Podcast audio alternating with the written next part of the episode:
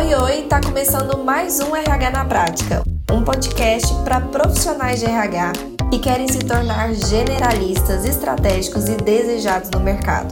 Eu sou Elissandra da Mata e todas as quartas eu estarei aqui com você para contribuir com o crescimento da sua carreira.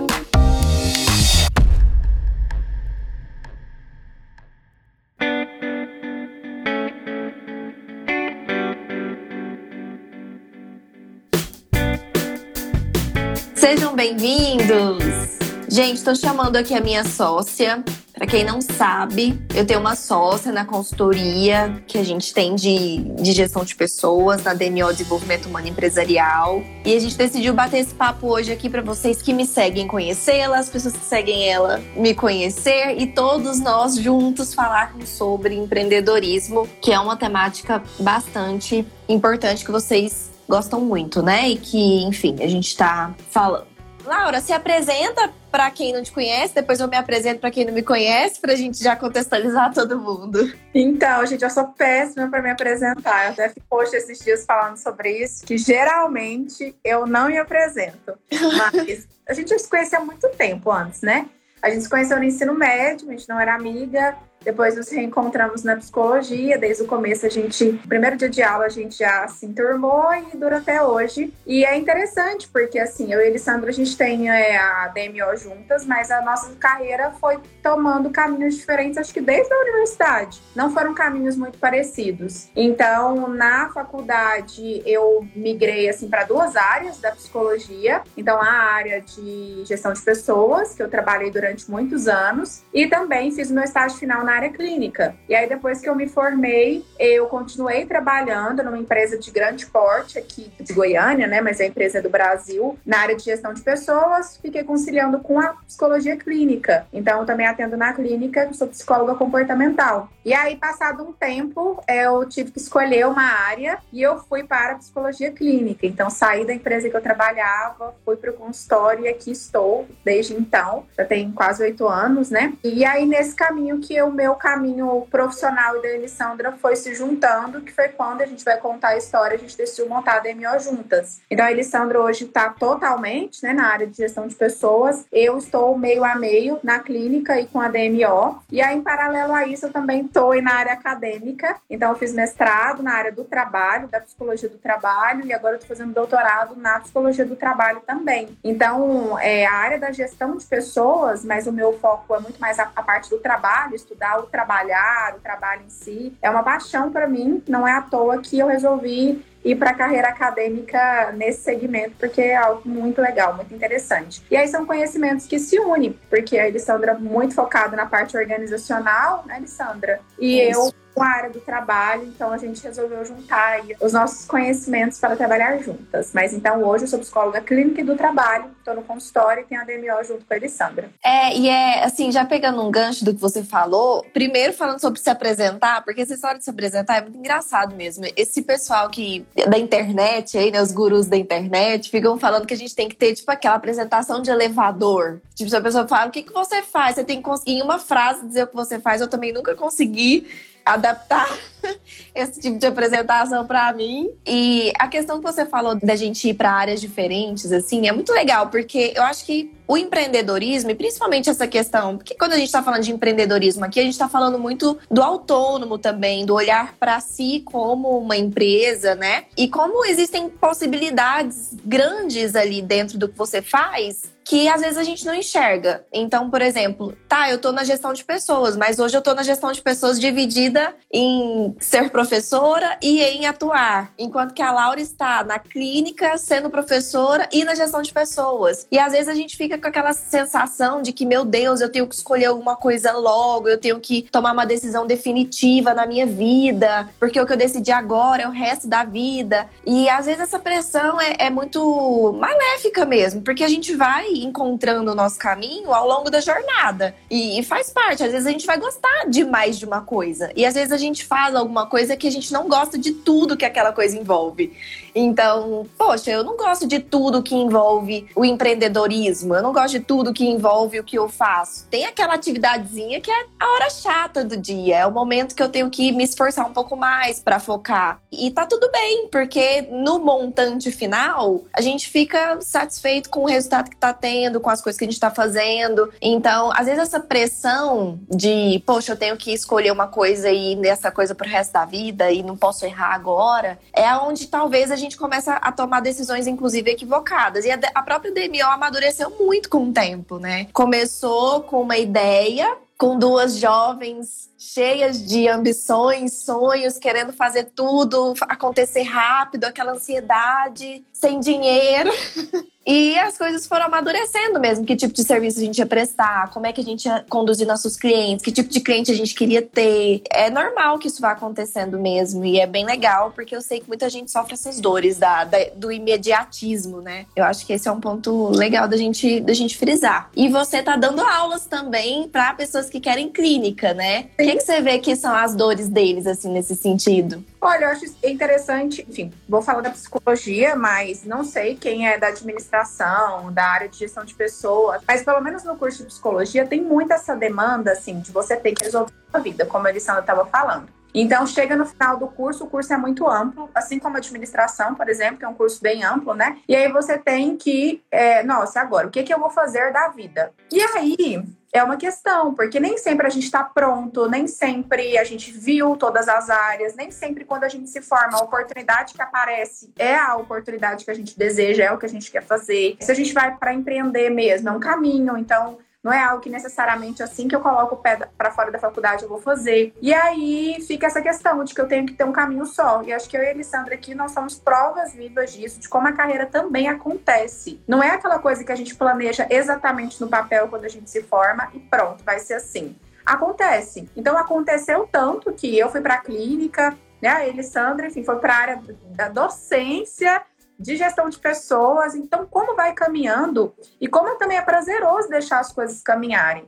Então, acho que isso é um ponto importante, né? O pessoal que, é, que me acompanha no Instagram e tudo mais, que tem essas dores da clínica em especial, também tem esse receio de ter que sair já com o caminho pronto, de ter que sair já com tudo organizado e que também não deixa aquele espacinho para as coisas acontecerem. Então, inclusive dessa divisão, eu tenho que trabalhar só com isso. Não, eu trabalho com as duas coisas. Eu trabalho com consultório, eu amo a área da gestão de pessoas, tanto com a DMO quanto na área acadêmica. Então, a gente também pode trabalhar com várias coisas. E pensando em empreender e pensando em carreira, acho que por sinal, é ótimo, porque é uma. São várias fontes, assim, né? E frentes também de investimento. Então, acho que esse é o primeiro mito aí que acho interessante a gente pensar essa ideia de um caminho único. Escolhi isso, tenho que fazer isso e é, essa vai ser a minha carreira. Não necessariamente. Às vezes a gente vai descobrindo coisas que a gente gosta ao longo do caminho também. Exatamente. E as coisas, inclusive, se complementam no sentido de que todo conhecimento ele não te serve somente para aquilo que você acha que ele vai te servir. Então, por exemplo, o conhecimento que você adquiriu para ser uma boa psicóloga clínica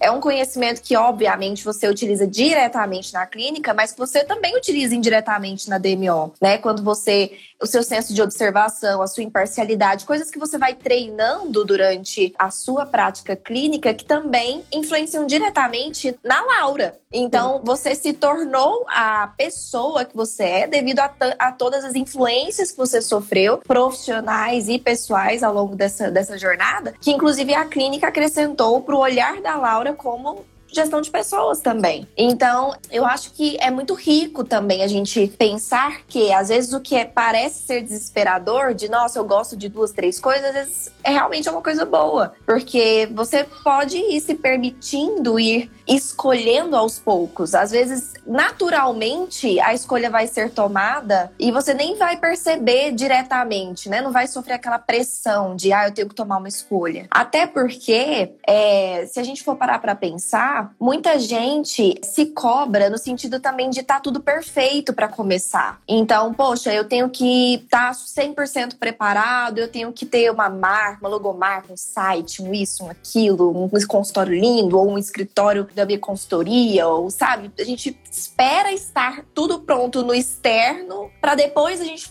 dar um primeiro passo. E esse estar pronto, na verdade, ele nunca chega, porque a gente está sempre melhorando. Então, poxa, eu fiz uma marca hoje, amanhã ela já né, não, não, comunica mais o que eu quero comunicar, quero mudar. Né? Eu passei por processo de mudança de marca no instituto. Então, assim, as coisas elas vão melhorando ao longo do tempo e isso até é maturidade, porque você vai descobrindo coisas da sua atuação que antes você não sabia e que começam a mudar a sua forma de enxergar. E digo mais, o que importa mesmo é você estar tá ajudando as outras pessoas, é de fato aquele paciente ou aquele cliente estar se beneficiando com o seu conhecimento. O resto é importante, claro, mas não é o foco né? Sim. Isso as coisas vão vindo. E eu sinto que muita gente trava também, do tipo, poxa, eu tenho que primeiro estruturar tudo para depois começar. E acho que isso é uma coisa que trava muitas pessoas também. E é algo que talvez venha muito do perfeccionismo e às vezes vem muito também dessa imposição externa de se comparar com o outro, de poxa, o outro tem tudo organizadinho, como é que eu vou começar assim? Ou de vincular resultados a isso, poxa, eu só vou ter resultado quando eu tiver isso. E isso é perigoso também nesse sentido, né? Evita, faz com que a gente trave e não comece. E o começar é importante para levar o resto junto. As coisas começam a acontecer a partir do momento que você começa. E eu sei que você teve momento de inclusive me lembro quando você estava mudando de consultório, você atendia num, numa clínica, se eu não me engano, que tinham outros profissionais, que tinham a recepcionista, enfim, que as pessoas procuravam a clínica e você resolveu sair da clínica para ir para um consultório onde, enfim, num prédio comercial, onde só ia ter ali você, sem vínculo nenhum com outra clínica. E eu, eu me lembro como se fosse ontem, assim, seus medos, suas angústias, mas também sua, sua ansiedade de fazer aquilo dar certo e o frio na barriga. E eu tenho certeza que você vai poder dizer melhor do que eu que com certeza alguma coisa naquele momento você tinha várias desculpas para hoje vou ficar aqui mesmo. Mas deu tão certo que você tá aí até hoje, já tem vários anos. A questão, e acho que empreender e carreira cai muito nisso, é movimento. Então acaba que a gente tem que estar em constante movimento. Gente, como tudo na vida, eu não estou dizendo que empreender é a saída para a vida de todo mundo, não. É um segmento, é uma possibilidade. Só que a gente tem que perceber que dentro dessa possibilidade, realmente o movimento se faz necessário. Então não vai ser muita calmaria mesmo. A gente tem que estar em constante reorganização. Então a Alessandra estava dizendo, e acho que também foi um caminho para mim, nossa, como a gente muda ao longo do tempo, assim, muda os planos, muda formato, muda logo, muda a forma como eu quero me posicionar, vem outras ideias, e aí a coisa vai fluindo. Então, se a gente for pensar como profissional lá oito anos atrás, não tem mais nada a ver com o profissional de hoje. E tudo bem. Às vezes a gente fica buscando, assim, essa coerência, mas não vai ter muito mesmo. A gente vai mudar, vai querer proporcionar outras coisas. Então, a Michelle tá até aqui perguntando, né? Ah, é, sigo para a clínica ou para o mundo empresarial, como descobrir? Sinceramente, olha, eu nunca fiz essa escolha, eu continuo em várias áreas. E eu, particularmente, acho que não colocar todos os ovos na mesma cesta, pensando em empreendedorismo, é uma decisão muito sábia, assim. Então, não é à toa que tá, tem a DMO, tem a clínica, a Elisandra, os cursos, né? Enfim, é, são várias frentes de investimento justamente porque empreender exige esse dinamismo, exige esse movimento. Então, que não é todo mundo que gosta, mas para quem gosta é uma exigência. Então, não necessariamente a gente tem que tomar uma decisão e às vezes a gente pode ir experimentando mesmo. Então, a Elisandra está falando dessa questão de vir para esse consultório, realmente foi uma decisão que eu tomei, né? Eu queria sair da clínica, eu queria um espaço só meu, eu queria mudar o formato de atendimento, porque eu atendi por plano de saúde também não queria mais atender, e é um investimento. Fica mais fácil a gente investir, primeiro, realmente a gente não cobra essa perfeição, se a gente não espera o momento certo, mas a gente se prepara minimamente para fazer isso acontecer também. Então, é, acho que essa questão, assim, de não esperar o momento perfeito, mas também de saber que você vai se reajustando no caminho, dá até uma leveza, assim. Só, olha, eu vou, aí eu vou vendo o que que dá, e se precisar eu ajusto. Também não tem que estar perfeito para começar. E acho que quando a gente foi começar a DMO, eu lembro direitinho, Sandra, a gente, você me falou, ó, oh, eu quero conversar com você. Aí eu morava no, num apartamento e tinha uma, um negócio de cachorro quente em frente. foi mesmo? Então foi aí desceu lá, foi, então vamos para lá, a gente sentou. E aí você começou com a ideia, a gente começou a, a, a pensar na ideia, assim, no que, que seria prioridade, o que, que não seria. E aí, olha como é interessante. Realmente, a gente não tinha dinheiro, a gente pensou, olha, vamos pensar assim, o que, que a gente consegue pagar. E na época pagou a, a visual, né, da DMO e tal. Foi cara pra gente, na época era caro. E aí a gente falou, olha, vamos ver quem que a gente conhece, quem que eu conheço, quem que você conhece, vamos tentar agendar reunião. Foi mais ou menos isso. Então foi na cara e na coragem, vamos lá, vamos perguntar, vamos ver se alguém precisa, vamos anunciar, ver os seus contatos, ver os meus contatos. E essa é uma questão que eu falo muito com o meu público, que é um público de clínica, assim. As pessoas precisam saber o que, que você faz. Se ninguém sabe que você atende, que ninguém sabe o que, que você faz, ninguém conhece seu trabalho, como é que as pessoas vão poder te indicar, vão poder falar com você, te oferecer oportunidade? Isso serve para qualquer área. Exatamente. É, é, exatamente isso. E o nosso primeiro cliente acabou sendo do nosso círculo, né? De uhum. amizade, que foi a Marinas Arquitetas Associadas, foi nosso primeiro cliente. E daí as coisas foram acontecendo porque foram acontecendo as indicações. Então, a partir do momento que a gente gritou para o mundo: olha, estamos fazendo isso, existe essa, essa consultoria, é isso que a gente está fazendo. Um cliente foi indicando outro, pessoas procuravam o nosso trabalho e, claro, né, sempre comprometidas em prestar um bom trabalho, realmente fazer algo que, que causasse impacto, que fizesse diferença. E isso faz diferença para o cliente fidelizar com você, ser um cliente que é recorrente, ser um cliente que volta, que, vai, que fica até o fim, que faz outros projetos. Isso faz toda a diferença e também para que ele indique, né? Ele não, ninguém indica o que não acredita ou o que não gosta, porque o seu nome está ali atrelado àquela indicação. Se der errado lá para outra pessoa, você se sente responsável, né, por ter feito a indicação. Então a indicação vem muito também de você confiar nessa pessoa que você está indicando, nessa empresa que você está indicando. E foi sempre uma preocupação informação pra gente e acredito que isso que fez o nosso início ser um início tão fluido, apesar de obviamente ter suas dificuldades, todo início tem. A, mas foi mais fluido do que eu imaginava até. A Priscila me perguntou aqui como que eu consegui conciliar o emprego e a consultoria ao mesmo tempo no início. É, no início eu trabalhava ainda dentro de uma empresa como RH e eu comecei conciliando mesmo. Demorou aí, a Laura até me dava muita força, porque nesses momentos a gente precisa de um apoio mesmo, porque dá um frio na barriga, dá aquele medo, porque você tem algo que teoricamente. E aí quando eu falo teoricamente é porque não existe segurança né? É uma ilusão de que segurança existe, porque carteira assinada não é segurança também. Amanhã a empresa pode falir, pode te mandar embora, alguma coisa pode acontecer, enfim, segurança não existe. Mas tava ali, o salário caindo todo mês, né? No, no, na conta. Então, era aquele frio na barriga de saber como é que ia ser, né? Ah, começou bem a DMO, mas será que vai permanecer? Como é que vai ser faturamento? Como é que a gente, né, vai fazer? E, e eu comecei conciliando mesmo nas horas livres. Então, foi uma época tensa de, de sobrecarga, porque eu trabalhava das 8 às 18 na teoria, mas sempre fazia aquela horinha extra até às 19, 19 30 Aí chegava em casa, eu ia, né, eu e a Laura, a gente dividia as coisas. Acho que isso também fez com que a, a, a carga ficasse menos pesada, porque nós éramos duas, né? Diferente de se fosse tudo para mim. Mas nós éramos duas, a gente dividia muito bem essa, essa carga. A Laura também trabalhava na clínica, então as duas estavam conciliando. E eram, então, de noite e final de semana. E claro, a gente tinha consciência, principalmente naquele início, de que a gente tinha que pegar o que a gente dava conta. O que a gente não dava conta, a gente não ia se sobrecarregar ou fazer uma loucura, porque de fato a importância é óbvio na nossa saúde e também no cliente estar satisfeito. Então, se a gente se sobrecarregasse, a gente não ia conseguir fazer um bom trabalho. Esse é, esse é um fato, né? Então, a gente, às vezes, a gente pegava projetos que se encaixavam dentro da nossa rotina naquela época. Se fossem projetos maiores do que a gente dava conta, a gente não pegava. E assim as coisas foram indo. Até que a gente ajeitou a nossa rotina, a nossa vida. Eu saí dessa empresa, as coisas começaram a ficar mais integral, né, para mim e a Laura ainda conciliava e que a gente foi tomando corpo. A, até porque eu fiquei por conta da TDMO há pouco tempo, porque logo veio o Instituto RH na prática e eu voltei a conciliar novamente. E aí, a, quando a Laura fala de, de que empreendedorismo é movimento, é muito isso mesmo, porque para você ver que dia que eu imaginar que existia o Instituto RH na prática, não tinha nenhum plano sobre isso, nada. E a gente começou a consultoria com é, muito a ideia do físico, né? A gente ainda atendia os candidatos fisicamente, a gente tinha planos de,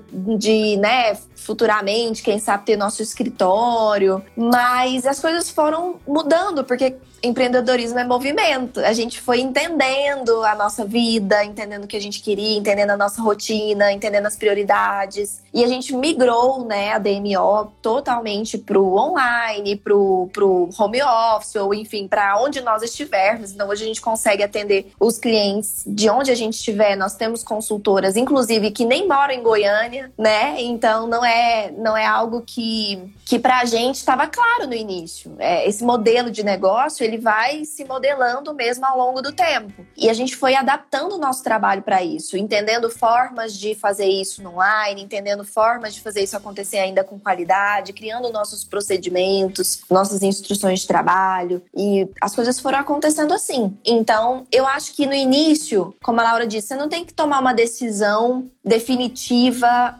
imediata. Você pode conciliar, como a Priscila acredito que pretende conciliar, pega o que você consegue pegar, que se encaixa dentro da sua hora livre e que não vá te te sobrecarregar e nem atrapalhar o seu trabalho com o seu cliente, também com a empresa que você está trabalhando. E aos poucos você vai sentindo, isso vai acabar acontecendo. Vai chegar um momento, e chegou esse momento para mim, em que eu estava dentro da empresa e minha cabeça tava, não estava lá. Minha cabeça não estava lá mais. Então, as 8, 9, 10, 11 horas que eu ficava dentro da empresa, eu ficava pensando em estratégias para DMO. Oh, meu Deus, eu preciso estudar aquilo e aquilo outro, e aquele cliente. E, e sabe, quando eu percebi, eu estava já totalmente na DMO, mas só faltava meu corpo, assim, só faltava a decisão. Eu já não estava mais dentro daquela empresa de corpo e alma, já não me via futuro lá, não me imaginava futuro ali dentro. E aí foi quando eu percebi, eu, nossa, chegou a hora para mim chegou a hora, já não dá mais para sustentar dessa forma. Eu prefiro pagar para ver o que vai acontecer do que ficar desse jeito que não faz sentido mais para mim. E é muito do feeling mesmo, você vai sentir o momento que não faz mais sentido para você, né? E é isso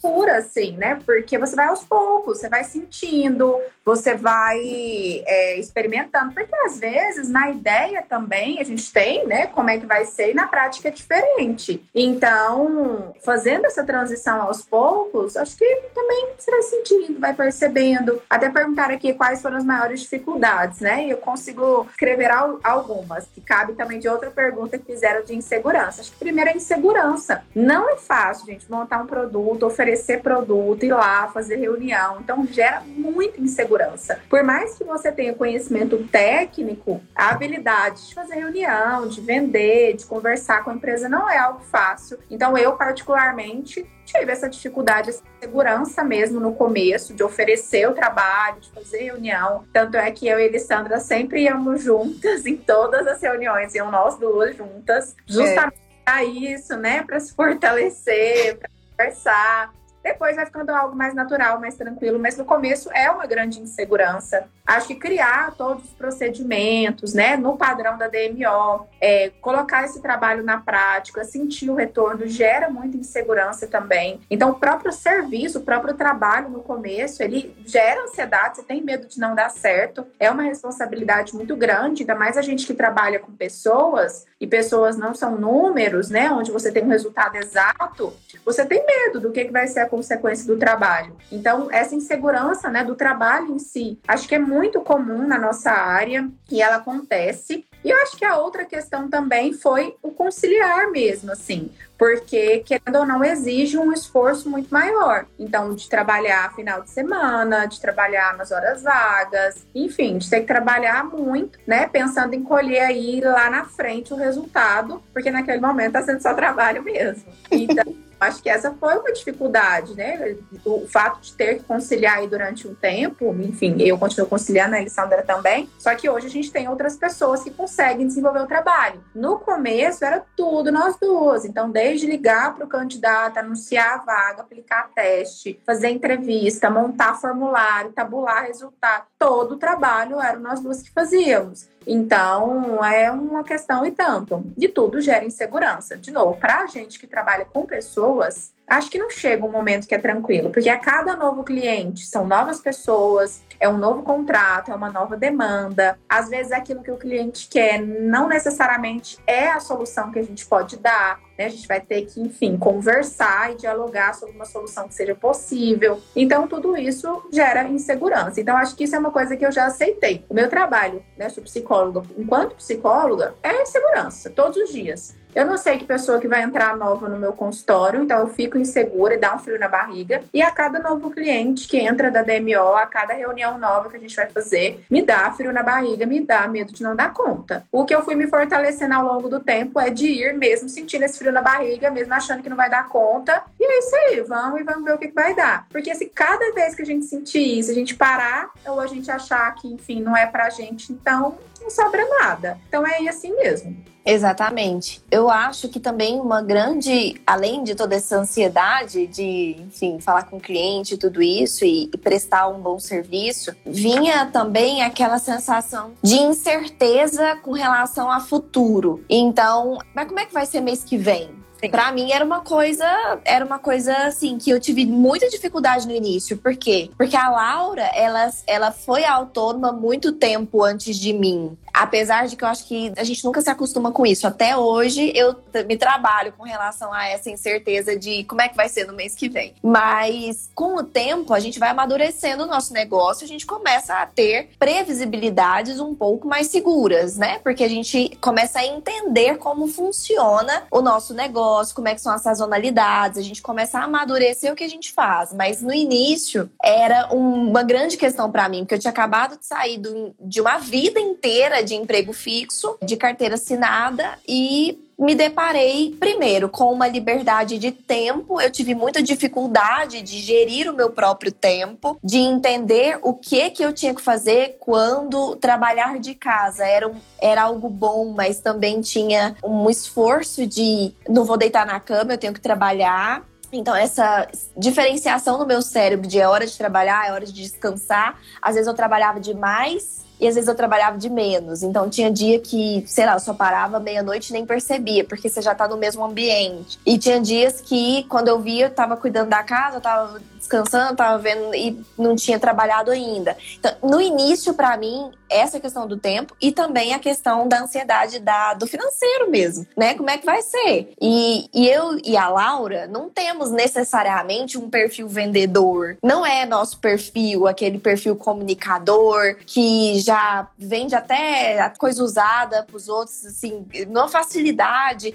Sabe aquela pessoa que já tem essa facilidade de se comunicar de forma persuasiva? Não é, eu não sei da Laura, mas não é muito o meu dom, assim. É forçado forçado mesmo. E no, e no início foi muito mais forçado. Hoje a gente, obviamente, vai adquirindo habilidades mas eu acredito muito que a gente tem que se adaptar à forma que é confortável para nós. Então, eu e a Laura, nós encontramos uma forma de conversar com os nossos clientes e de oferecer nossos serviços para eles que nos deixassem confortáveis. Nós não somos as vendedoras chatas que vão ficar ligando, cobrando. E aí, você viu minha, minha proposta?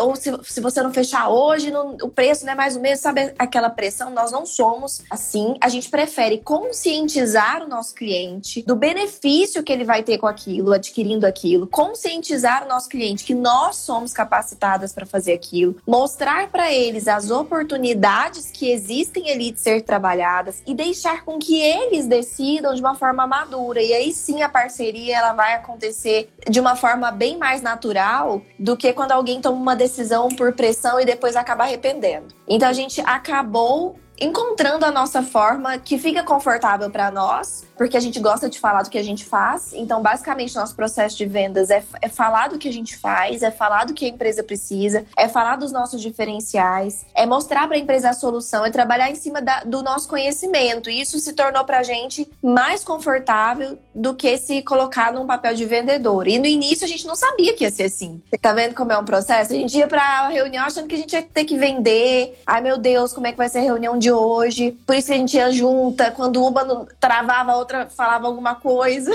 e aí, com o tempo, a gente foi entendendo a dinâmica, a gente foi entendendo como a gente funcionava, como é que ia ser o nosso processo de apresentação, como é que ia ser o nosso processo de pescar do cliente os problemas, de diagnóstico. E, e a gente acaba, acabou. Hoje a gente, apesar do frio da barriga, a gente consegue fazer as coisas de uma forma separada até. Mas essa força de início foi muito importante para a gente se conhecer, porque eu não me conhecia como empreendedora e a Laura se conhecia como empreendedora num contexto diferente. Então a gente teve esse processo de autoconhecimento, que eu acho que é muito importante, sua identidade profissional, né? Se conhecer até onde é, são seus limites, o que você está disposto a aceitar e o que não. E eu e a Laura, a gente passou por esse período de, poxa, esse tipo de situação a gente não quer mais passar, e daquele momento em diante a gente já começou a observar isso em outros prospectos, né? Então hoje a gente tem consciência do tipo de projeto que vale a pena a gente pegar e o tipo de projeto que não vale a pena a gente pegar. Mas isso tudo é uma construção. E de fato não adianta essa ansiedade de fazer tudo dar certo de começo, porque não vai dar. E é natural que que não dê, né?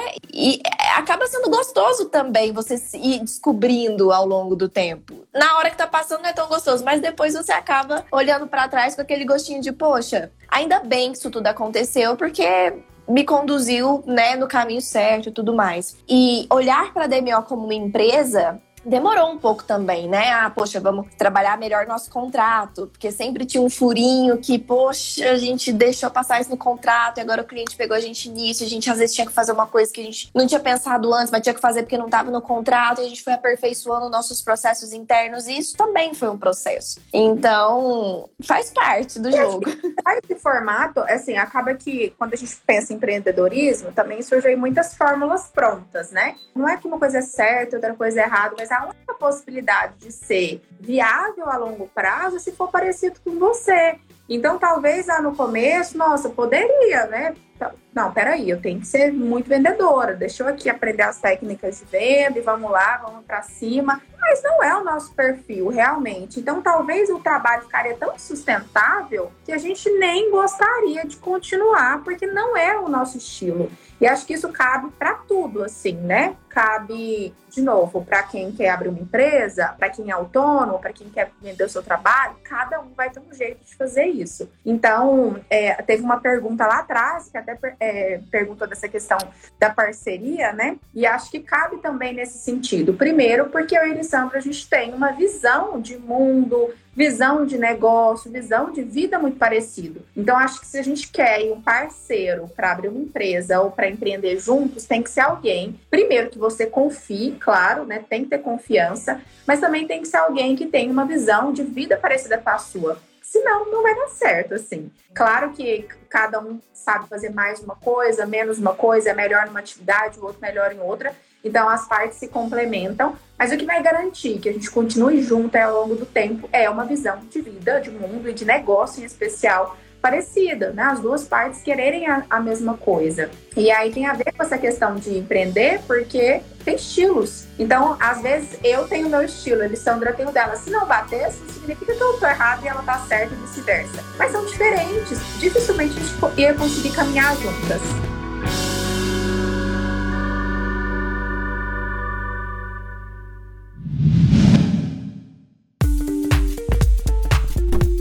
E, dessa questão de parceria entra também um outro ponto, além da visão de mundo ser parecida, do, uma visão de futuro, enfim, de valores, enfim. Também tem a questão de você ver naquela pessoa que você está fazendo aquela parceria, como é que eu falo? Você tem que ter uma liberdade com essa pessoa, tanto de falar quanto você também tem que ter maturidade para ouvir. Por quê? Porque comunicação é a chave disso tudo. Então, em vários momentos aconteciam situações que a gente se comunicava. A Laura falava, Alessandra, ó, oh, isso aqui não tá bom desse jeito, a gente vai ter que mudar essa forma de fazer isso, porque isso que acontece me, me, me traz tal e tal sentimento. E vice-versa. E as coisas iam acontecendo. Então, a gente tem que também ter maturidade para escutar o outro. Poxa, para mim, às vezes é natural isso acontecer, mas pro outro não tá legal, então eu tenho que me adaptar e também eu tenho que falar pro outro. Eu não posso engolir, deixar passar, porque é uma parceria, é um casamento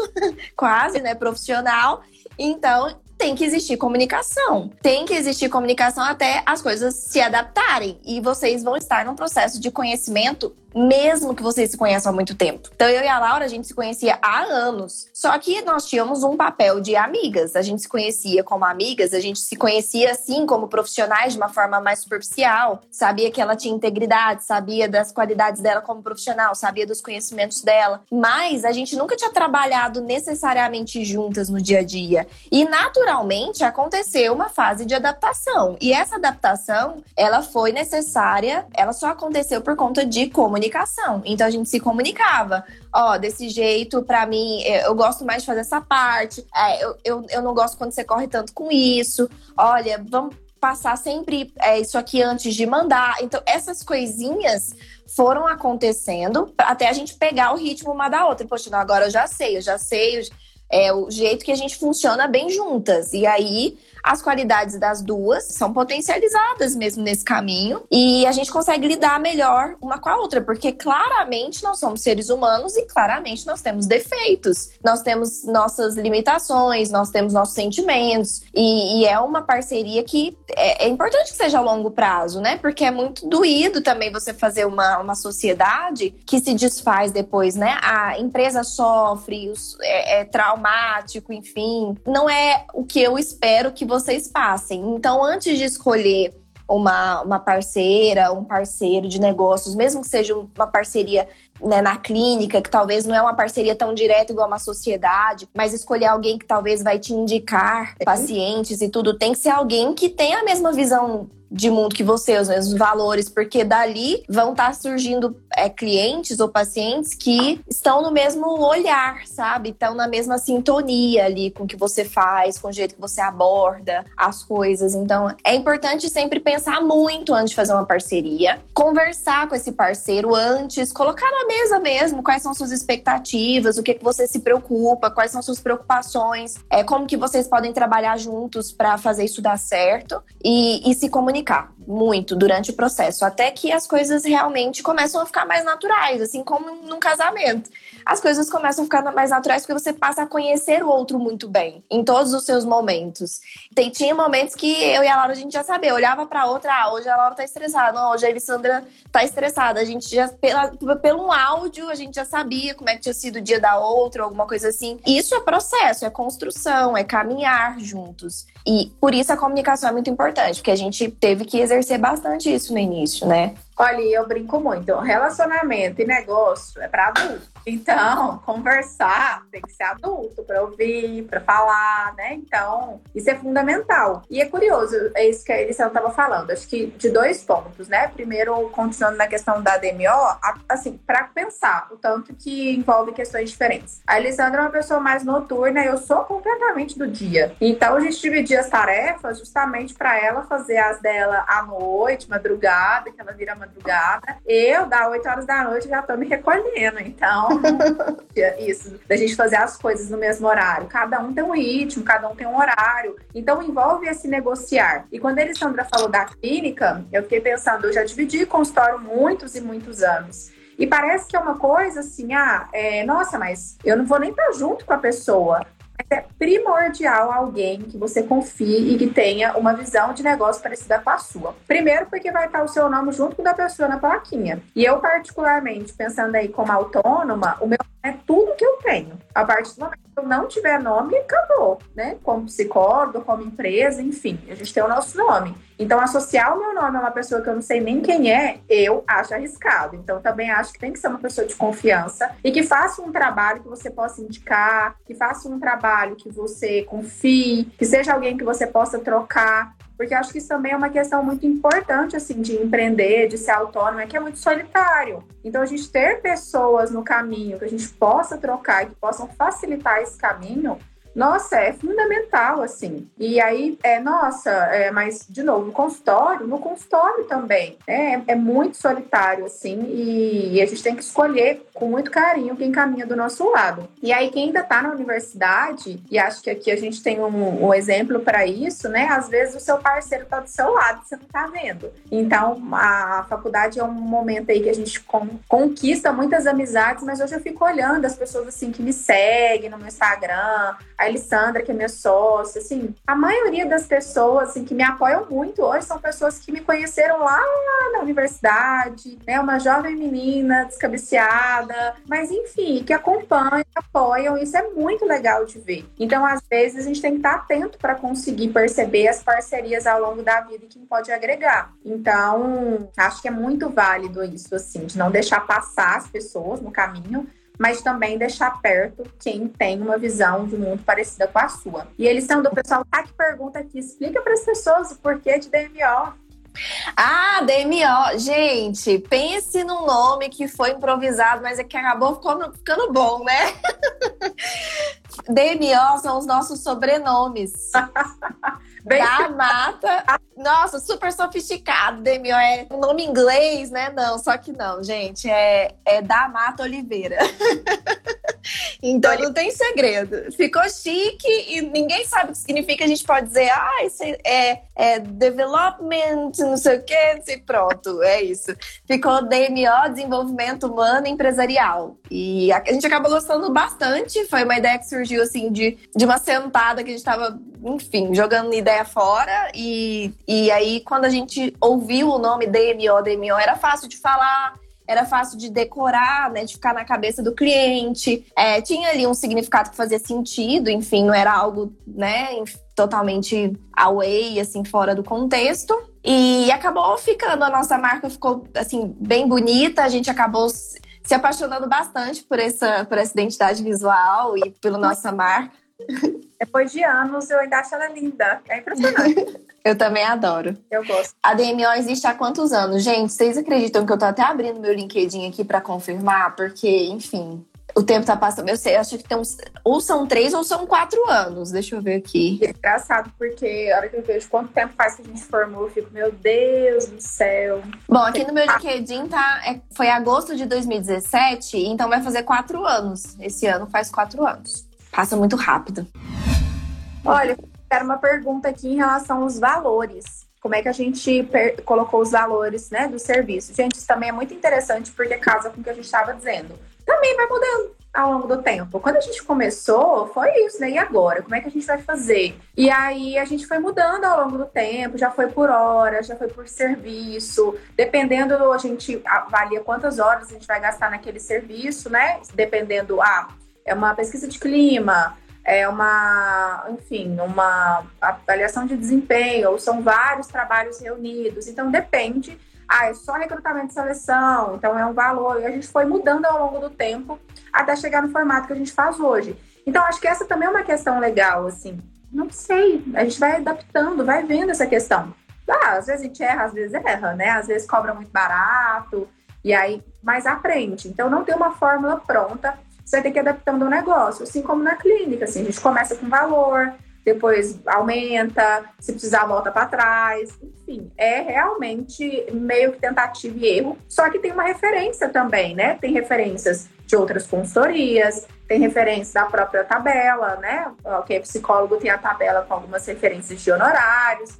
Então é interessante que a gente também faça uma pesquisa, assim como a gente faz em gestão de pessoas, né? No cargo de salário, a gente tem que pesquisar Consultoria também não é muito diferente. Essa pesquisa é importante para estabelecer valor, mas você vai ter que testar, não tem jeito. E, e, essa questão de precificação, como a Laura disse, é uma construção e também é muito na questão de, de você aprender vamos supor, a gente, quando era recrutamento de seleção, a gente cobrava um percentual do valor do salário, o que basicamente todas as consultorias fazem. Mas a gente chegou à conclusão de que não era uma forma muito inteligente da gente cobrar, porque uma vez a gente se deparou com uma vaga de estágio que era uma vaga barata, no sentido de era um salário baixo que esse estagiário ia receber por ser estagiário, né? Então era o salário compatível com o estágio, e a gente cobrou um percentual em cima cima do salário, só que essa vaga deu mais trabalho pra gente do que vagas de gerente que a gente fazia na época, nessa mesma época. E aí a gente parou para refletir e, e entender que o salário da vaga não reflete necessariamente a complexidade que a vaga vai ter para se fazer. Então, os critérios que aquela empresa está pedindo para a vaga, ou às vezes a, a forma que aquela empresa está pretendendo contratar, ou a própria empresa, o nome da empresa, enfim, vários fatores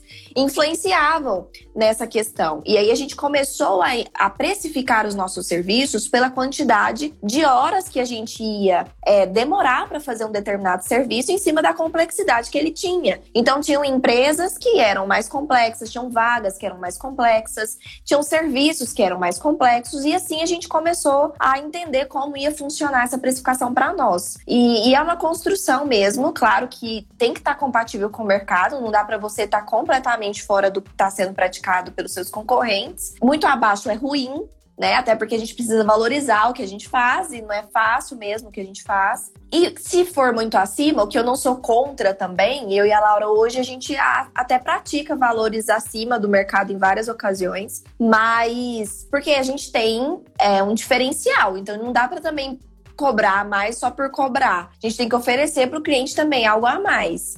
Então, hoje a gente né, faz, o que a gente faz é dentro da gestão por competências, a gente faz um recrutamento e seleção por competências. Então, a gente oferece para o cliente um diferencial que normalmente não existem nas outras consultorias. E por isso a gente entende que a gente leva mais tempo mesmo para fazer. Além disso, a gente foi crescendo. Então hoje a gente tem consultoras. E a gente tem que levar isso em consideração no momento da nossa precificação, que antigamente o dinheiro ficava 100% para nós.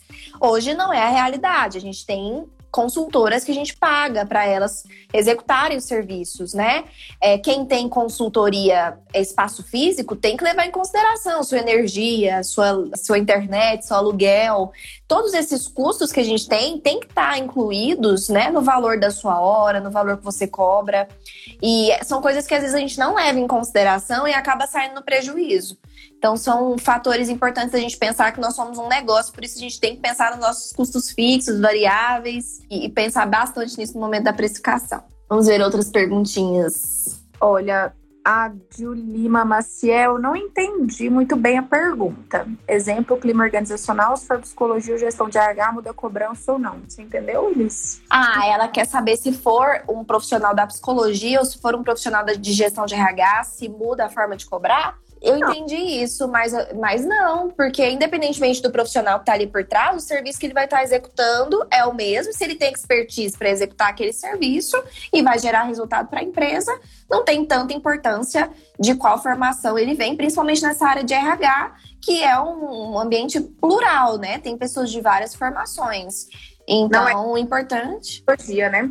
É, não é específico, né? Explicando, é, é isso mesmo. Mas não, é um campo que se divide aí entre várias áreas de formação, né? administrador, é, é professor de RH, psicólogo. Então, não. E eu achei interessante a outra pergunta aqui, deixa eu descer. É, se tem alguma coisa que a gente não gosta, quais os serviços? Então, Michelle, a gente fez um portfólio de serviços, né? Na, hora, na época a gente montou a DMO. Primeiro, serviços que a gente domina e também os, os serviços mais oferecidos aí na área de gestão de pessoas, né? Então a gente montou um portfólio, não cabe tudo, mas a gente colocou os principais, os principais subsistemas da área de gestão de pessoas, então fez parte do nosso portfólio. E aí é interessante, porque eu particularmente não gosto de recrutamento de seleção. E aí eu acho que isso foi uma questão que me desanimou da área de RH quando eu estava em empresa. E aí olha como é interessante, né? Quando a gente vai prestar consultoria, eu acho apaixonante assim os subsistemas de gestão de pessoas. Só que quando eu trabalhava em empresa, a minha rotina era muito de recrutamento e seleção. E aquele, aquele recrutamento e seleção de grande escala, de fazer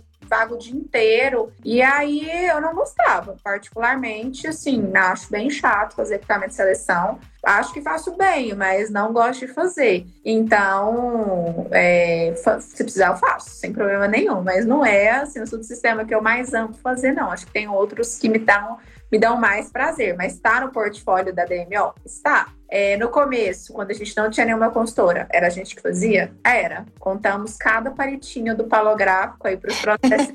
faz parte. E, mas tem uma coisa importante dentro dessa pergunta da Michelle, que, que eu não sei se você se lembra, Laura, que a gente fez uma definição muito importante, sim, com relação a, a, a DMO, que a gente não ia pegar a vaga operacional. Ah, é verdade. E a gente, desde o início, assim, primeira coisa que a gente parou para pensar o que, que a gente não vai aceitar mesmo foi algo que a gente nunca considerou. De fato, a gente só pega vagas que são estratégicas. Por quê? Porque hoje a gente não precisa fazer muitas vagas para poder faturar bem, porque hoje a gente pega vagas mais robustas, que é, consequentemente são mais caras. Então, ao invés de a gente pegar ali 20, 30 vagas operacionais, a gente pega ali né, menos vagas, mas todas de vagas estratégicas. Primeiro, porque é mais prazeroso fazer, de fato, apesar de recrutamento e seleção ser algo bem rotineiro e, e às vezes cansativo, melhor de uma vaga estratégica do que de uma vaga operacional, que tem dá muito mais trabalho, você entrevista muito mais gente. Normalmente não é só uma vaga, vem acompanhado com um monte de vagas amigas. Então é aquela situação que gera um pouco mais de, de desconforto mesmo no que a gente não gosta de fazer. Tem gente que gosta, eu e a Laura a gente não gosta. Então a gente, desde o início, a gente colocou o recrutamento e seleção porque é um serviço porta de entrada. Então é uma forma das empresas nos conhecerem, é mais fácil das empresas nos conhecerem pelo recrutamento e depois elas acabarem fechando, fechando outras coisas. É, mas a gente sempre colocou sobre essa questão de não ter vaga operacional. Esse é um fato. Olha, tem aqui a Julima Maciel. Como fazer reunião para captar clientes, estando 9 horas, carteira assinada. Olha, vou colocar enfim, da minha experiência. E-mail, mandar mensagem, usar a hora do almoço aí ou depois, né, do trabalho para ligar, é uma possibilidade. Marcar no sábado, marcar depois do horário de trabalho, tudo isso é possível. Gente, eu não tô dizendo, não vou romantizar falando que é fácil. Não é fácil, não é isso. Eu sei que é cansativo, eu sei que todo mundo sai do trabalho esgotado, enfim, não é um movimento fácil fazer essa transição mesmo. Mas é possível, possível nesse sentido, né? De utilizar o tempo depois do trabalho a gente mandava e-mail, ligava. Eu atendo mais de 10 horas por dia aqui no consultório, então é tudo depois da hora mesmo, né, de responder. Hoje, até para eu falar com os clientes, eu tenho que marcar horário falar: olha, eu termino de atender hoje 9 horas da noite, eu posso te ligar? Eles falam: não, pode me ligar. Então é um combinado. Mas é possível, né? Mandar e-mail, mandar mensagem, fazer portfólio, entrar em contato pelo telefone, marcar reunião no sábado depois.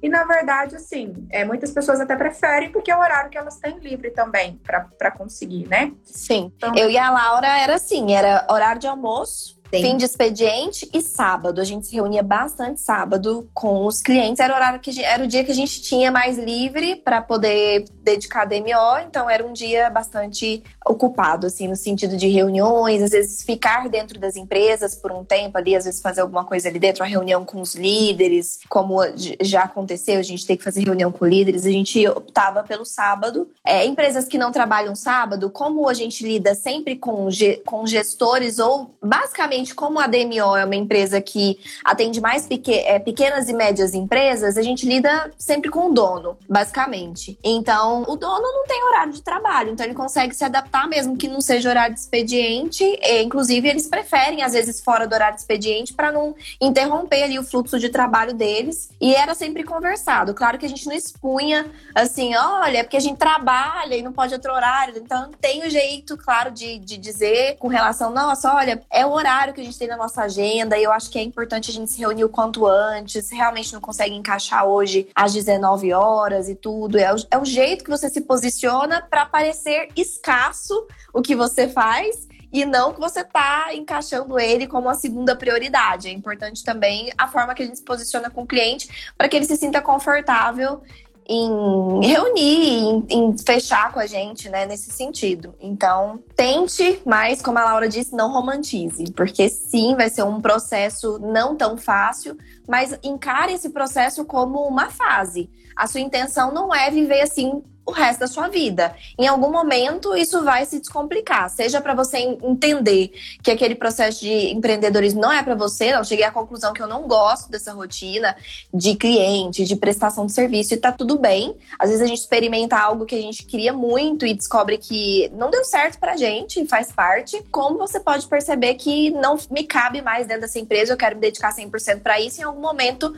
essa decisão vai acabar acontecendo e as coisas entram no seu ritmo ritmo mais normal. Olha, tem muita gente falando aqui se vale a pena investir. Gente, se a gente achasse que não vale a pena investir nessa área, nem aqui a gente estava, então vale. E acho que, olha, pensando, eu trabalho com clínica e pensando em gestão de pessoas, são duas áreas que estão num movimento muito forte, assim, de saúde do trabalho, de processo de trabalho mesmo. É, a clínica nem se fala nesse contexto de pandemia. Então, querendo ou não, acho que é a profissão do futuro, realmente. Então, é uma profissão que vale muito a pena investir e tem muito a crescer. Então, acho que é, quando a gente pensa assim nessa área de gestão de pessoas, área de pessoas, ainda tem muito a ser feito, a gente ainda gatinha, assim, se a gente for pensar na teoria, né? A prática ainda engatinha, então tem muito a ser construído. Então, eu acho que é uma área que vale muito a pena investir. E tem várias pessoas aqui colocando na questão de transição, né? E acho que é isso que a gente está tentando descrever aqui, né? A gente não veio de berço de ouro para ter aí um capital grande para conseguir montar uma linda empresa e ir lá trabalhar. Então, tudo foi feito na base da transição, trabalhando com outras coisas, tentando, experimentando. Então, acho que o convite, pelo menos da nossa experiência que a gente pode fazer, é para ir na base da transição mesmo. Então, tem uns aqui querendo ir para RH e outros querendo ir para a clínica. Ah, mas e se não der certo? A transição traz o tom menos suave. Então, acho que dá para tentar. A clínica em especial, acho que dá para tentar com muito mais tranquilidade que o próprio RH. Porque uhum. envolve, né, essas reuniões com os clientes e tudo mais. A clínica não, acho que hoje com a modalidade online ainda é muito mais tranquilo de você experimentar, de divulgar seu trabalho, enfim, de ver o que que dá. Mas eu particularmente acho que nesse processo de transição fica mais tranquilo, assim, fica menos ansiogênico também o processo. Perguntaram aqui, Elis, qual o primeiro passo você indicaria? Antes de eu falar sobre o primeiro passo, ainda falando sobre essa questão da e se não der certo, eu me lembro direitinho que antes de sair da empresa que eu tava, teve uma pergunta que eu me fiz, assim, que meio que me deu uma segurança maior na época. Eu me lembro que essa questão da transição, né, para quem tá fazendo transição, eu me lembro que eu me perguntei assim, tá, e se der errado, o que, que de pior vai acontecer? Qual que é o pior cenário que pode acontecer comigo se algo der errado. Poxa, o pior cenário que pode acontecer é eu ter que voltar a procurar emprego em RH, eu ter que voltar a mandar meu currículo e voltar a trabalhar dentro de empresa e aceitar que não deu certo a minha consultoria. E esse é um cenário tão ruim a ponto de eu deixar de tentar então, para mim, naquele momento, a resposta foi não. Não. Se tudo der errado, eu volto a mandar meu currículo. Talvez eu não consiga de imediato voltar para uma posição, para um salário que eu estava, que eu estava construindo dentro daquela empresa há anos, mas eu vou voltar a construir isso e vai chegar em algum momento. Então, o pior cenário é esse: é talvez eu ir, voltar para dentro da casa da minha mãe e voltar a procurar emprego. Eu tinha um currículo que eu tinha experiência, então, poxa, não ia ser algo que, na minha visão, era um cenário que me impedisse naquele momento de tentar. Então, às vezes se pergunte isso, porque às vezes a gente fica com tanto medo que a gente nem para pra pensar que às vezes o pior cenário nem é tão ruim assim, sabe? Nem é assim o, o, o bicho de sete cabeças. Você vai conseguir lidar com isso e acontecer. E claro que a gente não, não pensa em casar pensando em divorciar, né? A gente não vai pensar em empreender já pensando em quebrar. Mas é dar aquele conforto de poxa, eu tenho uma saída. Porque quando você se sente sem saída, a decisão é muito mais difícil. Então, quando você entende que existe ali uma saída, se tudo der errado, você consegue até pensar com mais clareza. As coisas começam até a ficar mais claras na sua cabeça. E, e para mim, fez bastante sentido na época. O primeiro passo é tão difícil porque acho que não existe um primeiro passo assim que é isolado. Acho que são vários vários passos assim que são meio juntos. Mas se fosse para a gente pensar, eu particularmente, eu particularmente olharia primeiro para você. Assim, sabe aquele momento de você entender a sua identidade profissional, assim, o que que você realmente quer? Como, quando, em que formato, em que velocidade, com o que, que você está confortável ou não, quais são os seus medos, seus anseios, olhar para você e começar a entender esse processo interno. Às vezes é muito melhor começar por aí do que simplesmente já começar a fazer um monte de coisa e depois lá na frente você ter que parar e resolver essas coisas, porque elas vão precisar ser resolvidas, né, em algum momento. Então essa definição que parte primeiro do seu olhar do que, que de fato é importante para você, o que, que você quer. Enfim, esses planos vão mudar, mas no primeiro momento é importante que ele exista para guiar seus primeiros passos até técnicos mesmo, de empreendedorismo. Você primeiro precisa trabalhar isso em você. Então, acho que identidade profissional é a primeira coisa que eu falaria para você prestar atenção. Não sei a Laura, vamos ver a complementação. E é importante, até teve uma pessoa aqui que falou: ah, empreender não é para mim. Ótimo! E realmente, não tem que ser para todo mundo. Acho que identificar qual é o seu desejo é o começo, assim, né? Perceber o que, que você quer com essa nova atuação. E vou bater nessa tecla, é experimentando aos poucos. Mas eu, particularmente, acho que começa com um plano. Então, como eu estava contando para você, a DMO, a gente sentou. Ah, foi um plano muito elaborado? Não, mas teve um plano. Vamos montar um portfólio de serviços que a gente consiga atender dentro do tempo que a gente tem. Vamos ver as pessoas que a gente conhece, vamos oferecer, vamos tentar marcar reunião e vamos ver o que vai dar. Poderia não ter dado nada, mas a gente tentou. A gente tinha um portfólio, juntou um dinheiro, fez a nossa identidade visual e vamos tentar. Então, ter um plano, acho que também é muito importante. No consultório, qual foi o meu plano? Eu ah, me perguntaram aí em algum momento de conciliar. Eu conciliei durante dois anos. Trabalhava das 8 às 18 no, na empresa e saía e ia para a clínica e trabalhava até 10. Foi o tempo, fiquei dois anos assim até que decidi realmente para a clínica. Então, sim, é possível conciliar para a vida toda? Talvez, assim, mas o tempo dá até você experienciar para ver o que, que vai rolar. Acho que dá sim para conciliar. Então, mas um plano, ele é importante. Então, do consultório, todas as vezes que eu me movimentei dentro do consultório, um plano precisou acontecer. De começo, quando eu trabalhava no RH, eu pagava o meu consultório com o dinheiro do RH, porque Sim. não dava lucro. Depois, montei um plano como oferecer uma consultoria para a empresa que eu trabalhei antes dessa, que pagaria o meu aluguel na clínica. E eles toparam sair de lá e falei, pelo menos meu aluguel tá pago, vamos ver o que, que acontece. E aí foi dando certo, foi pagando e tudo mais para vir aqui para esse consultório e sair dos planos. Também foi o mesmo movimento. Fechou ir atrás do meu cliente de plano e falou: olha, eu estou indo. Alguém quer ir comigo? Ofereço uma vantagem. Alguns vieram, outros não vieram, e a coisa foi acontecendo. Tem que ter um plano. Mas acho que o que a Alessandra colocou é muito válido, assim.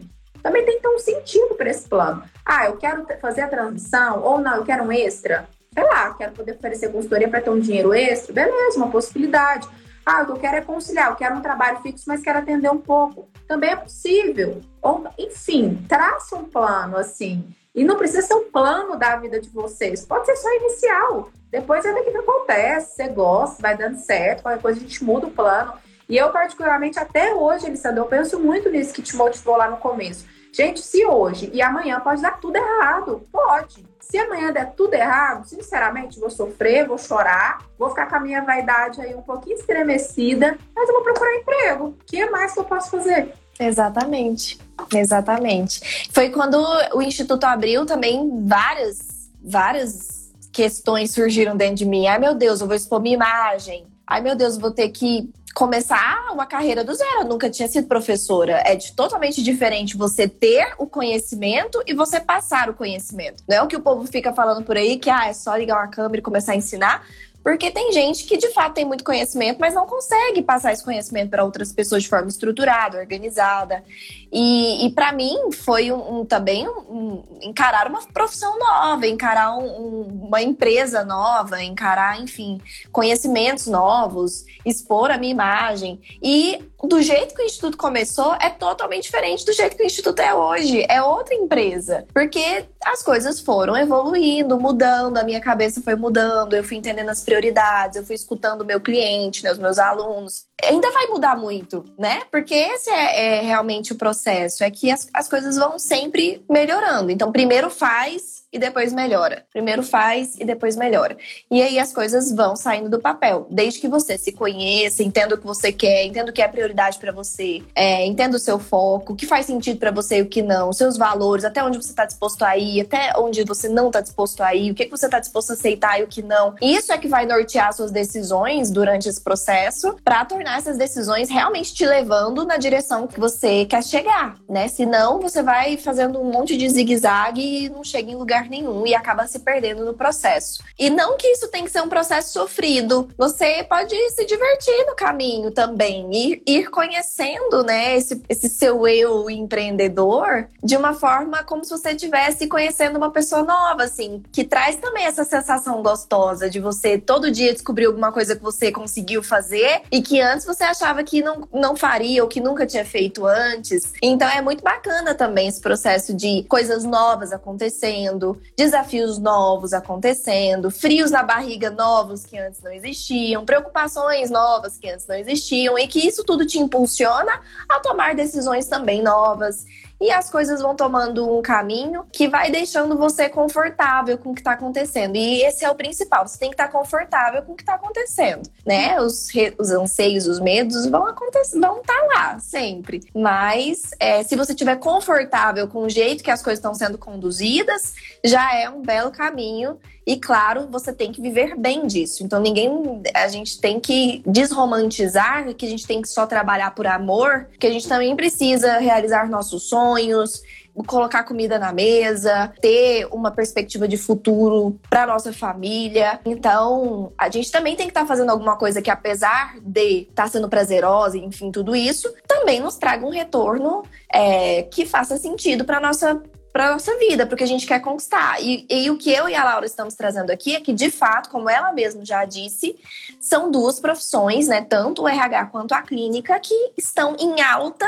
assim, nunca vão parar de crescer. Porque, de fato, empresas precisam do RH mais do que nunca, principalmente depois de tudo isso que a gente viveu, né? A gente vê empresas que vão precisar muito da ajuda do RH para se restabelecerem, para se reestruturarem. Empresas que sobreviveram a tudo isso, como que elas podem dar os seus próximos passos agora de uma maneira estruturada? Pessoas que passaram por ansiedade, enfim, problemas gravíssimos no quesito emocional mesmo e que precisam mais do que nunca de bons profissionais psicólogos para estarem juntos aí com eles. E eu não tô falando nem desse momento que a gente viveu. De fato, o futuro é essas profissões, assim. Pessoas sempre vão existir. A gente poder vender e trabalhar com algo que verdadeiramente ajuda as pessoas. Então, isso é uma coisa que me motiva muito, sim, a trabalhar e a mostrar o meu trabalho. Eu tenho plena certeza que o trabalho que eu faço ajuda as pessoas, tanto na clínica tanto com a DMO, pensando em gestão de pessoas, pensando em atendimento, enfim, trabalhar para pessoas, na perspectiva que a gente trabalha aqui, é um trabalho que ajuda muitas pessoas, que transforma empresas, que transforma relações de trabalho, que transformam as pessoas também nas suas relações e no dia a dia. Então, acho que a gente é privilegiado, quem está nessas áreas, né, de poder trabalhar com algo que realmente ajuda e isso me dá muito conforto de oferecer meu trabalho, de falar sobre o que eu faço, de contar a história, porque eu acredito nisso, eu acredito no trabalho que a gente faz.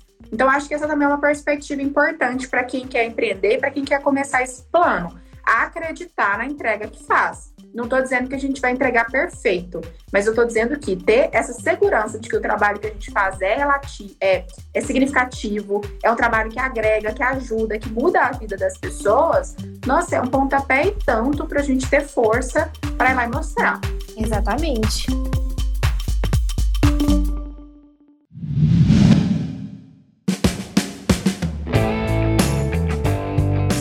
Respondendo essa última pergunta aqui, se eu já cliniquei e se eu nunca quis clinicar, minha história, gente, poxa vida, na faculdade eu meio que não tinha me identificado com nada ainda no meio da faculdade, assim.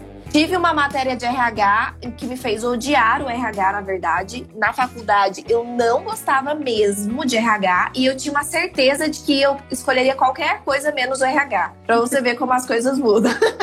e na faculdade de psicologia acaba tendo um direcionamento bem maior para clínica mesmo. Acontece, né? Porque, enfim, é a maior parcela de atuação que os profissionais da psicologia vão acaba sendo a clínica, então tem essa atuação bem voltada para clínica. E eu meio que, poxa, vou, vou tentar me encaixar nesse quadrado aqui, né? Fazer dar certo. E comecei a ir para o lado de clínica no fim da faculdade. Fiz o meu projeto final, meu TCC na área clínica. Fiz pós-graduação na área clínica assim que eu me formei. Inclusive, comecei no nono período, nem, nem tinha formado ainda.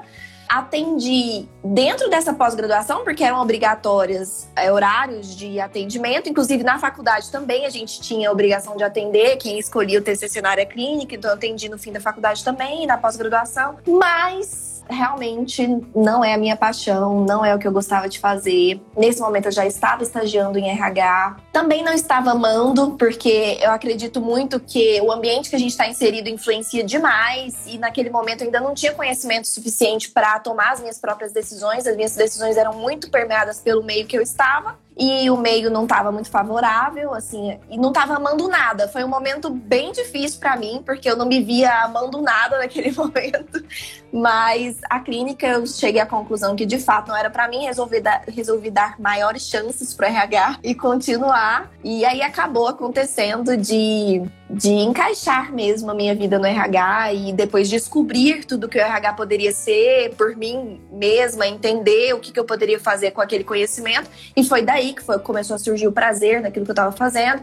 Comecei a escolher ambientes que me propiciassem a fazer isso e foi tudo dando certo. Mas, de novo, na faculdade, se alguém me dissesse que hoje essa ia ser a minha vida, eu eu falaria que a pessoa tá maluca da cabeça, porque realmente as coisas vão acontecendo de uma forma inesperada e os planos não sobrevivem ao campo de batalha, né? A, a vida mesmo vai forçando a gente a refazer nossos planos. E acho que é isso que é gostoso mesmo. Né? A gente tem sempre ter planos, mas estarmos cientes de que a qualquer momento a gente pode sim virar e falar: ah, esse não é mais o que o meu plano, eu quero outro plano e tá tudo bem com isso, né? Senão eu teria me forçado aí a ficar na clínica simplesmente por uma por uma expectativa externa e não ia estar tá contente, com certeza. Assim como a Laura se encontrou muito bem na clínica, né? Ela ama o que ela faz. Então é importante a gente entender, cada um vai ter vai ter a sua o seu lugar né? E que não necessariamente precisa ser o único lugar, que eu acho que fecha tudo do que a gente estava falando hoje. Não é que aquele lugar vai ser o único lugar da sua vida,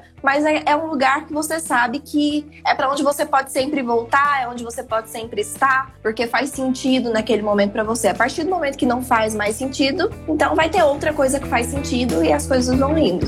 Enfim.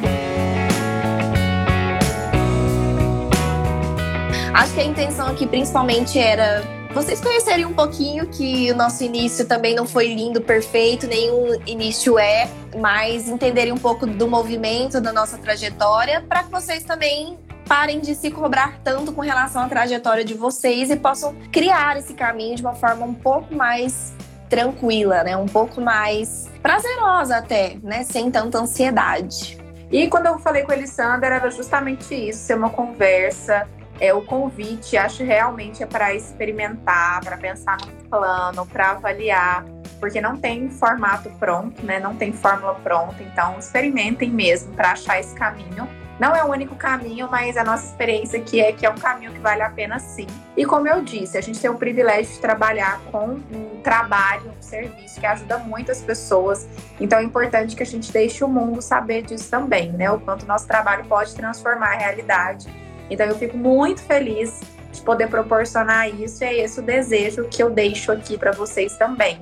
Existe muito, tanto na psicologia quanto no RH, uma concorrênciazinha, né? Aquela assim de, poxa, o meu concorrente é o meu inimigo. Então, que a gente possa mudar isso, que a gente possa é, realmente nos unir, né, em prol de um mesmo objetivo, que é ajudar as pessoas, ajudar as empresas. Nós estamos aqui todos vivendo para um único objetivo. E se a gente se ajudar, com certeza, todos com os seus próprios espaços, porque tem espaço para todo mundo crescer, todo mundo vai crescer juntos e, e torna o caminho, como a Laura disse, menos solitário e até um pouco mais potencializado, né? Porque a gente tem pessoas ali nos apoiando, ou nos dando força, ou nos dando uma dica, ou no... só de estar ali, você saber que tem alguém ali já é muito bom. Acredito que a nossa trajetória foi bacana demais por nós termos uma a outra, então quero deixar aqui também minha declaração de amor e gratidão a você. Muito obrigada, gente. Obrigada, Elis, por ter topado.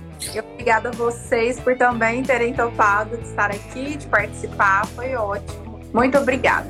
Então tá. Beijo, gente. Obrigada. Boa semana para vocês. Tchau, tchau. Beijo. Tchau.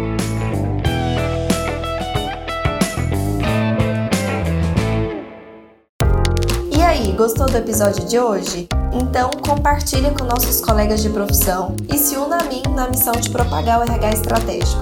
Eu também vou adorar me conectar com você por outras redes. Me adiciona nas redes sociais pelo Instagram, arroba e também pelo LinkedIn e YouTube. Um beijo e até a próxima quarta!